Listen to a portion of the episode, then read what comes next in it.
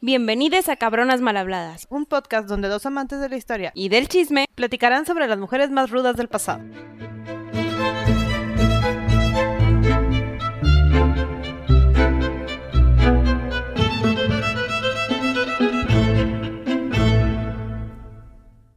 Hola Sandy, Hola Gaby. ¿de quién vamos a hablar hoy? Hoy vamos a hablar de Isabel de Aragón. Hija de Isabel de Castilla. y Isabel de Aragón nació Gaby aprox. Bueno, no aprox porque eso sí se conoce. No, la de ella fecha sí exacta. sabemos la fecha exacta, 1470. De hecho, 2 de octubre de 1470. Oye, si tienes una mamá importante, guardan tu fecha de nacimiento. Sí, lo- a los historiadores les importas. Ella, como mencionaba Gaby, era hija de los reyes católicos, Isabel de Castilla y Fernando de Aragón. Fernando Este, no me cae bien. ¿Por qué? No hizo cosas muy buenas con el resto de sus hijas, pero Era muy... día de él. Aparte era muy mujeriego, Isabel muy católica, Sí. dado su nombre. Isabel nació en este tumulto donde sus papás todavía no eran reyes. Sí, si recordamos un poquito del capítulo de Isabel, Isabel, ahora sí que la versión corta, Isabel se rebeló de su hermano, se casó con Fernando porque pues era el que mejor le caía, terminó casándose con él, van y se refugian en la fortaleza de Dueñas, todo el tema de la sucesión, Juana la Beltraneja, su hermano Alfonso, el resumen express, escuchen el capítulo de Isabel, tiene mucho más carnita, pero bueno, ya estamos ahí, todavía no somos reyes, pero ya estamos en- bien casados, tenemos, nos embarazamos y tuvimos a Isabel. Ajá. Y en 1474, cuando ya todo estaba muy tranquilo, Isabel de Castilla, o sea, Isabel mamá, Ajá. ahora sí ya fue coronada reina de Castilla, eh, con- junto con Fernando y todo eso. Y en 1475 es cuando vuelve a tomar pie en la historia Isabel de Aragón, que es este la hija de Isabel de Castilla. La primogénita. La primogénita. Perdón por las Isabeles, pero es- esto va a suceder. Ay, todas se llaman Isabel o Juana. Sí, yo me siento identificada porque yo soy Sandra, mi mamá es Sandra. Digo, mi abuelita no, pero mi mamá quiere que mi hija se llame Sandra, lo cual no sé. Stop. Sí. De, en 1475, como les decíamos, ahora sí, a, a Isabel de Aragón la nombran princesa heredera de la corona, ¿no? Más que nada para evitar que extranjeros vinieran a robar la corona, porque ya habían tenido muchas broncas. Tenemos muchos evitar. pleitos con Francia y con Portugal. Sí. Sí, de hecho, ya que, ya que la nombraron este, princesa y todo, en 1476 eh, tuvo un desastre, Gaby. ¿Qué pasó? La princesa estaba residiendo en el, Alcázar, en el Alcázar de Segovia. Solita, porque eso hacemos con los herederos. Los mandamos lejos, lejos, muy lejos a que Ajá. aprendan a gobernar Sí. y ahí alguien los educa. Porque es la mejor manera de educar a un niño. ¡Viva! Entonces la mandaron allá. Aquí tiene seis años, ¿no? Ya, ya la hicieron princesa a los cinco, a los seis la mandan sola. Este, y aquí está bajo el mando, o sea, la está cuidando Andrés Cabrera. Que en teoría era su tutor y le iba a enseñar cómo gobernar y Era todo el eso. mayordomo. Pero Cabrera, como cualquier hombre dominante que tiene poderes con los reyes, quería que su familia pues gobernara ahí cerquita de Segovia. Entonces quería imponer a su primo, que se llamaba Pedro Bo- Bobadillo, Bobadilla, o como se llame, lo quería nombrar alcaide. Entonces quería quitar al actual que se, que se apellidaba Maldonado. Entonces Maldonado, Gaby, quería hacer una revuelta. Y lo quería quitar. Entonces a Maldonado se le ocurrió decir, ah, pues secuestro a la princesa, ¿Qué? castigo a los reyes y yo me quedo como alcaide, ¿no? Pero no, no sucedió. Pero tiene seis años. Sí, la, la pobre, pero bueno, no le pasó nada. La escondieron muy bien dentro de la torre. E Isabel, cual brava, como se explicó en su capítulo, y fue a caballo rápidamente por su hija porque dijo, oh rayos, el peor error que pude haber hecho fue haberla dejado sola. Y voy por mi niña. Sí, entonces No. llegó por su niña y desde ahí Isabel de Aragón siempre estuvo al lado de su madre, nunca se despegó de ella, obviamente hasta que la casaron y todo, entonces... Y de todos sus hijos, ¿no? Sí sentó el precedente de cómo Isabel tuvo siempre a su familia muy, muy cerca. Sí, de hecho, yo creo que va a ser de las pocas reinas que vamos a decir que realmente le importaba mucho tanto la educación de sus hijos como el mantenerlos a salvo y sanos. O sea, prácticamente ella sí, sí mostró mucho amor hacia ellos. Y lo hablamos en el capítulo de Isabel también. Y la felicidad, o sea, buscaba ahora sí que equilibrar un poquito de mis hijos tienen que ser felices, pero tienen que seguir cumpliendo con sus deberes de principitos. Así es. Pero eh, ya pasando a otro año, en 1478 nace Juan, que es el hermano de Isabel de Aragón. Este, y ahora sí, Isabel, pues ya no es la sucesora, ya pasa en un segundo plano, entonces ya se le quita un poco la presión a ella. Entonces, ahora sí podían, ah, se va a sonar feo, pero utilizar a Isabel como un arma para hacer la paz. Entonces, como, como dijiste, Gaby, El principal pleito era con Portugal, entonces teníamos que usar el poder de tener hijas y casarlas con los herederos de otros, eh, de otros reinos. Entonces aquí escogen a Portugal, el principal candidato a boda era eh, el rey Alfonso V o uno de sus hijos, pero la diferencia de edad era como de 20 años. Sí, de hecho, lo que la querían casar, bueno, la primera propuesta de matrimonio fue Juan de Portugal, que le llevaba 15 años. Sí, no, no aplica. Digo, no es tanto como otros matrimonios de los cuales hablaremos, pero, pero sigue siendo mucho. Eh, y la verdad es que Isabel, como les decíamos, pues dijo, no, no, te, de que te la bañas. Y además es con el que estaba peleando y... Sí, era, el- era el más cabrón. Era- le llevaba 15 años de su hija y aparte no le tenía confianza. Obviamente no lo quería de nuero. De yerno, perdón. No lo quería de yerno, una disculpa. Ese. Entonces, proponen a su hijo. Sí, y aquí sí aceptamos. Después de negociar mucho con Be- Beatriz de Breganza, que era su tía, Braganza, este, negociamos, terminamos acordando una boda entre primos, casi casi, que no van a ser así como que muy distantes, en edad no hay tanta diferencia. No, Entonces firmamos el tratado de, yo no voy a intentar decir eso. Alcacoba, según yo así se dice. Pero, pero antes de eso nos faltó decir el nombre del, del, del principito con el cual se va a casar. No va a durar mucho y todos se llaman igual, pero bueno, se llama Alfonso. Sí. se llama Alfonso y este es hijo de Juan, de Portugal, al que no quisimos hace rato. Entonces, ahora sí se firma el tratado que dice Gaby en 1479, el de Alcacobas, donde los niños entran a este régimen de tercerías y se van a vivir juntos con la tía de Isabel, Beatriz de Barganza, de El- Isabel de el Castilla, Isabel Feliz mamá. matrimonio de dos niños de seis años.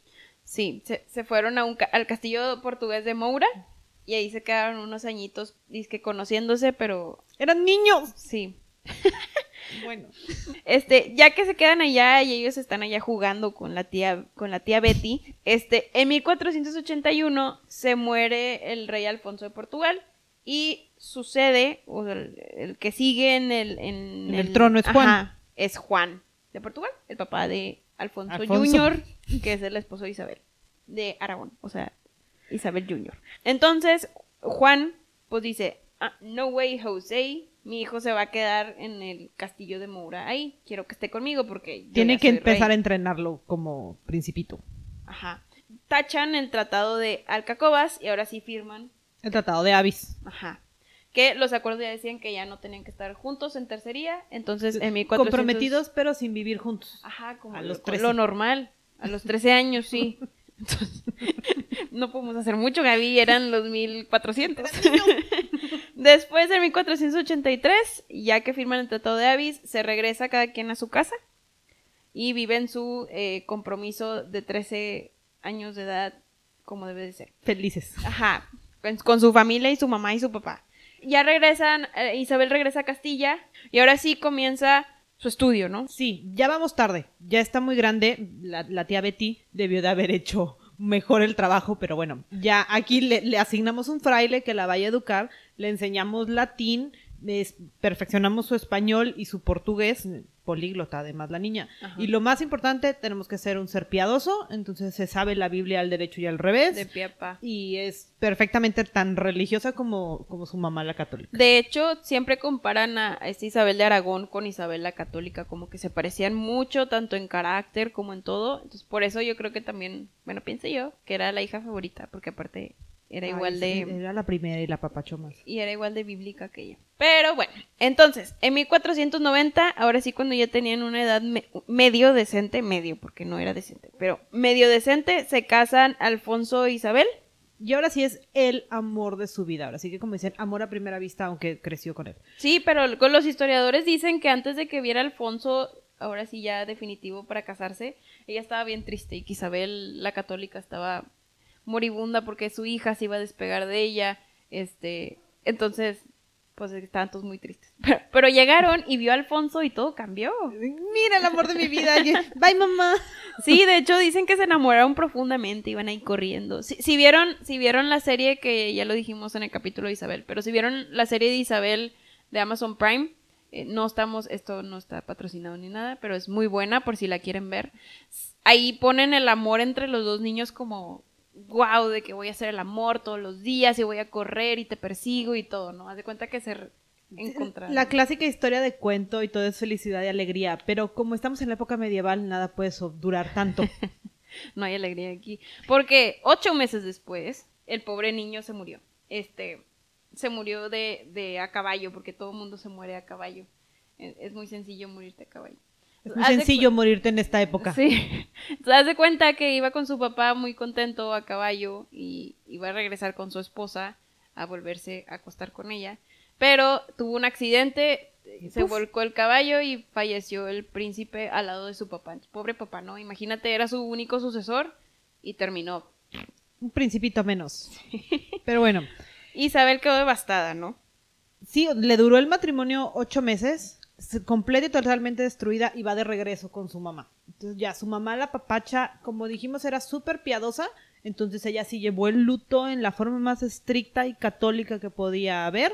Aguantaron un rato, pero insisto, la felicidad aquí no existe. Parte de su religión es que ella pensaba que su esposo se había muerto porque era un castigo de Dios. Ay, sí me contaste. Que Dios le había impuesto. Eh, haz de cuenta que en Portugal pues todavía había mezcla de de religiones. Había varios judíos ahí viviendo y tenían posiciones buenas y todo. Entonces, esta Isabel de Aragón pensaba, oh, porque yo me fui a un lugar así tan impuro, me castigó Dios y mató a mi esposo. E, eso la hizo tomar todavía más luto, eh, no apenas si comía, iba vestida de negro todos los días y todo. Y, y su mamá medio como que pues sí le, entendió, ¿no? Porque estaba siguiendo la, regla, su, mamá tampoco tenía muy buena relación con los judíos. Entonces, pues bueno, aceptó un poquito la idea. Isabel ya estaba completa y tota, Isabel Junior ya estaba completamente decidida a terminar en un convento. Sí, y también era porque Isabel mamá tenía a su hijo Juan. Ah, sí, teníamos herederos. Teníamos heredero, entonces su hija podía ir tranquilamente al convento sin ningún problema. A llorar a su hombre. A llorar a su hombre. Pero, pero, Muere Juan II de Portugal, el papá de Alfonso Jr. Y lo sucede Manuel I, que era familiar, tío, primo, lo que sea, era un familiar. Lo sucede en 1495, o sea, aquí pasaron cinco años de que, digo, cuatro años de que se murió eh, Alfonso Jr. Y Manuel se quiere casar con Isabel de Aragón.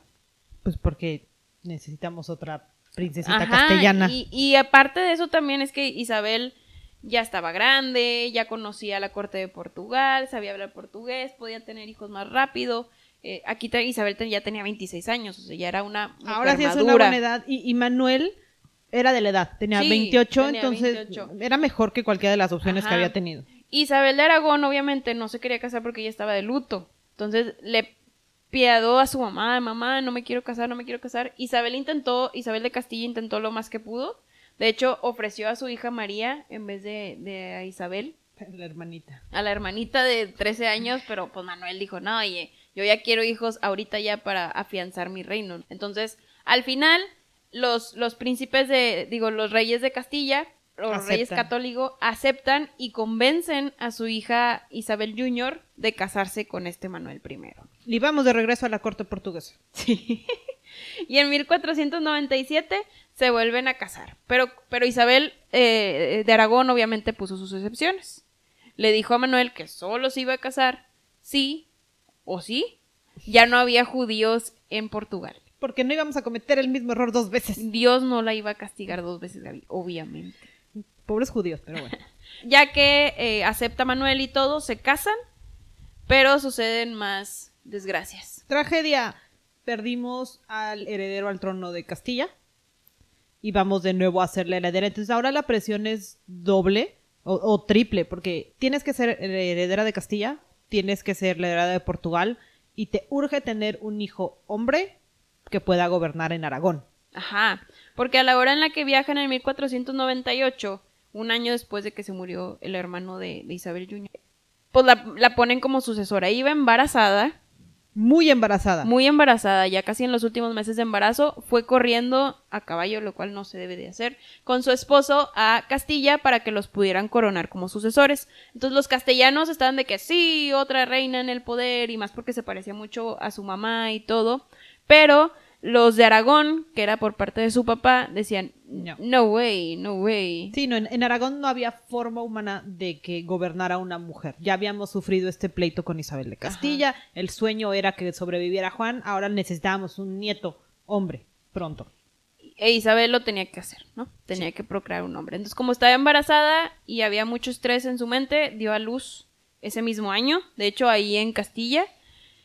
Pero tristemente, pues como dijo Gaby, estamos en la época medieval y todo el mundo se muere por todo. Eh, tuvo complicaciones en el embarazo y al tener una hemorragia falleció dando a luz. Pero dio a luz a un hombre.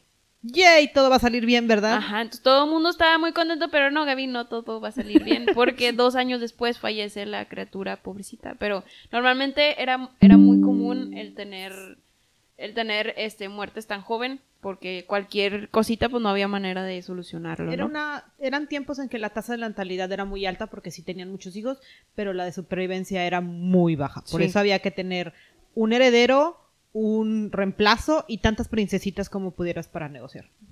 Entonces, esta mujer muere a los 28 años, fue enterrada ahí mismo en Toledo, eh, murió al lado de su madre, pudiera decir, que era como el amor de su vida, su mamá. Rescatando algo. Sí, digo, pues viendo el lado positivo, falleció en su casa con sus papás, no murió sola en un lugar con un hombre que no quería nada más. Y aquí termina la historia de esta mujer. Muy corta, muy la, la primogénita de la- Isabel. La primogénita, la hija más querida. eh, muy corta la historia, pero bueno, eh, es parte de, de las vivencias y de todo. Como quiera, si ven, ella tuvo o formó gran parte de la historia de los reyes de Castilla. Eh, fue, fue utilizada como un arma de... De negociación. Sí. Fue una ficha muy importante y, y sí marcó un poquito el camino de cómo la familia española está tan ligada con la familia de Portugal y lo que iba a pasar con el resto de sus hermanas. Sí. Y pronto hablaremos de esas hermanas y las historias. y verán que muchas de estas partes de, de- bueno, de esta familia, que es este, la segunda temporada, se trata de esta familia de Castilla, eh, pues como que se ve mucho lo que hacían los reyes en esa época de, ah, se muere una, pones a otra y haz de cuenta Eran fichitas de fichas. ajedrez. Sí, eran fichitas de ajedrez, toda la negociación y de hecho, si pensamos en la familia actual, sí están relacionados todavía. Entonces, la, la influencia de Isabel la Católica, no solo en el Nuevo Mundo, pero en la realeza española y en toda Europa, fue demasiado. Y hasta aquí terminamos. Esperamos les haya gustado. Eh, escúchenos en el otro capítulo para conocer más sobre las princesas de Castilla. Bye. Si quieren escuchar sobre alguien en específico, nos pueden contactar en nuestras redes sociales. En Instagram como cabronasmalhabladas-podcast o por correo cabronasmalhabladas.gmail.com.